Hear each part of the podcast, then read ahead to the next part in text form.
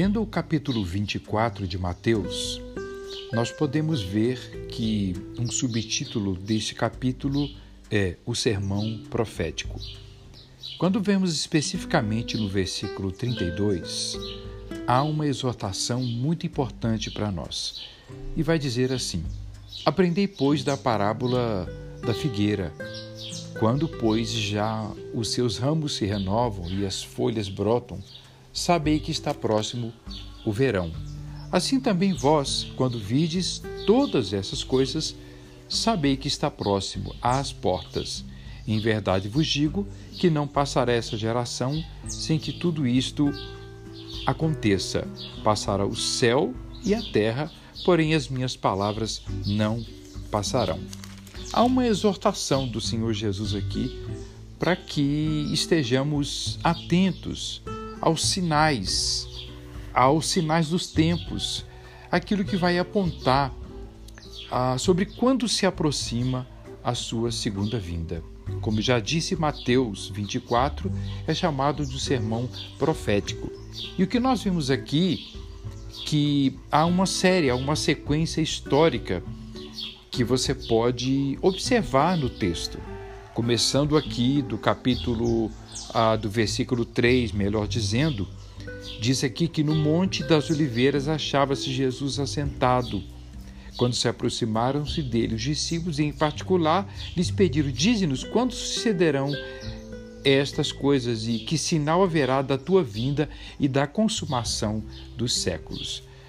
Ah, a partir dos versículos ah, 4 até o versículo 8, nós podemos ver uma sequência histórica que possivelmente já aconteceu, marcada então é, como uma linha divisória ali quando Jerusalém foi invadida ali pelo ano 70 pelo general Tito, tá? Bem, a partir do versículo 8 e aí o 9, 10, 11, 12 até o 14, nós podemos observar uma série de coisas que Jesus aponta, ah, deixa muito claro de que essas coisas são um sinal para que nós possamos perceber quando a sua vinda está próxima. Bem, e ele vai dizer no versículo 9 que sereis atribulados e vos matarão sereis odiados. Então, a perseguição religiosa será uma das marcas é, que deve nos deixar atentos quanto à proximidade da vinda de Cristo.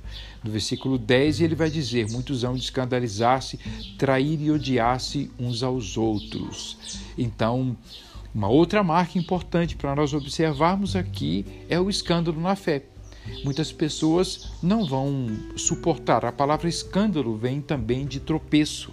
Muitas pessoas não vão suportar é, as lutas, as tribulações, as dificuldades que vão se levantar nos últimos tempos e vão se escandalizar, como que dizendo: Poxa, por que Deus permitiu isso? Por que Deus permitiu aquilo? Ah, enfim, eu não consigo mais perseverar na fé, não quero mais caminhar, porque eu tenho visto tanto sofrimento, tantas coisas. No versículo 11 diz assim: Levantar-se-ão muitos falsos profetas enganarão a muitos. O tempo do fim será marcado também é, com um engano religioso. E é muito importante nós estarmos atentos que, especialmente com o evento da internet, das redes sociais, há muitas pessoas, claro que muitos bons pregadores, muitos bem intencionados, é claro, mas muitas pessoas que você não conhece a vida, não conhece o caráter, não sabe a procedência, mas ah, que vão estar enchendo as redes sociais, seja no YouTube ou qualquer outro lugar, de muitas e muitas palavras, muitas pregações e que nem sempre procederão de Deus. E aí é importante estarmos atentos que o tempo do fim será um tempo de engano religioso. Uma outra coisa está no versículo 12: por se multiplicar a iniquidade, o amor se esfriará de quase todos. Essa é uma outra marca que nós devemos estar atentos, muito atentos, que é a frieza, a mornidão. O que, que é o morno? O morno é aquele ah, em que nada faz diferença. Para ele tá bom uma coisa ou outra, ou seja, o morno é aquele que está satisfeito com a sua vida espiritual, satisfeito com as suas conjecturas, satisfeito com o que ele acha, o que ele pensa a respeito de Deus, com o que ele sente a respeito de Deus. Mas é importante nós sabermos que nós definimos, ou melhor, nós não andamos pelo que sentimos, nós andamos pelo que a Bíblia diz. Vamos lembrar de João, ah, que vai nos dizer: E conhecereis a verdade, e a verdade vos libertará. João 8,32. Então, será um tempo de mornidão um tempo que pessoas vão estar muito satisfeitas com o tipo de vida espiritual que levam, um tempo em que Deus não fará diferença, um tempo em que ir à igreja ou não ir não fará diferença, ler a Bíblia ou não ler não fará diferença, fazer a obra de Deus não fará diferença alguma, um tempo que as pessoas vão perder o fogo, o ardor, o interesse pela presença de Deus, pela oração, pela leitura da palavra e pela comunhão na igreja com o corpo de Cristo e de fazer a obra obra de Deus. Este é o tempo que sinaliza o fim, é uma marca, a mornidão. Eu não sei como está a sua vida espiritual, eu não sei que tipo de coisas você já não sente é, a ausência delas na sua vida diante de Deus. Agora, tem uma outra coisa muito importante no versículo 14. E diz aqui: E será pregado este evangelho do reino por todo o mundo para testemunho a todas as nações. Então virá o fim. Vamos lembrar que uma revolução social, algo aconteceu com essa pandemia, que foi exatamente é o fato de que a pregação do evangelho foi acelerada. Jesus não diz aqui nesse sermão profético que quando todos se convertessem, mas diz que a pregação, que o evangelho do reino seria pregado. Hoje qualquer pessoa, seja no WhatsApp, seja no Instagram, no YouTube, no Facebook, por todos os meios, nas redes sociais, na internet, o mundo inteiro está ouvindo a pregação do evangelho Evangelho. Mesmo os países fechados, comunistas ah, ou países muçulmanos, todos estão ouvindo o Evangelho. Que nós estejamos atentos. E será pregado este Evangelho do Reino por todo o mundo para testemunho a todas as nações, então virá o fim.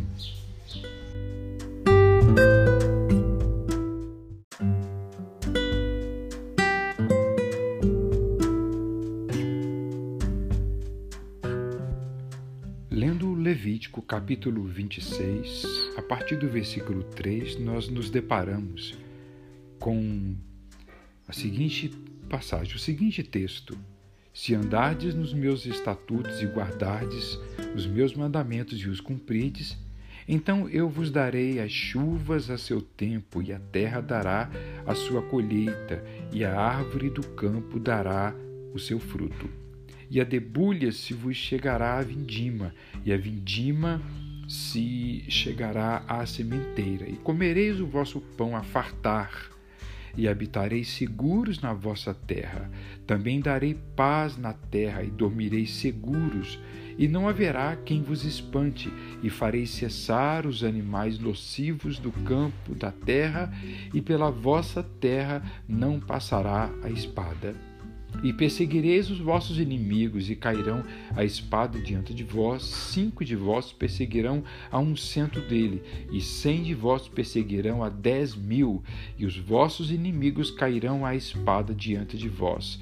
E para vós olharei, e vos farei frutificar, e vos multiplicarei, e confirmarei a minha aliança convosco.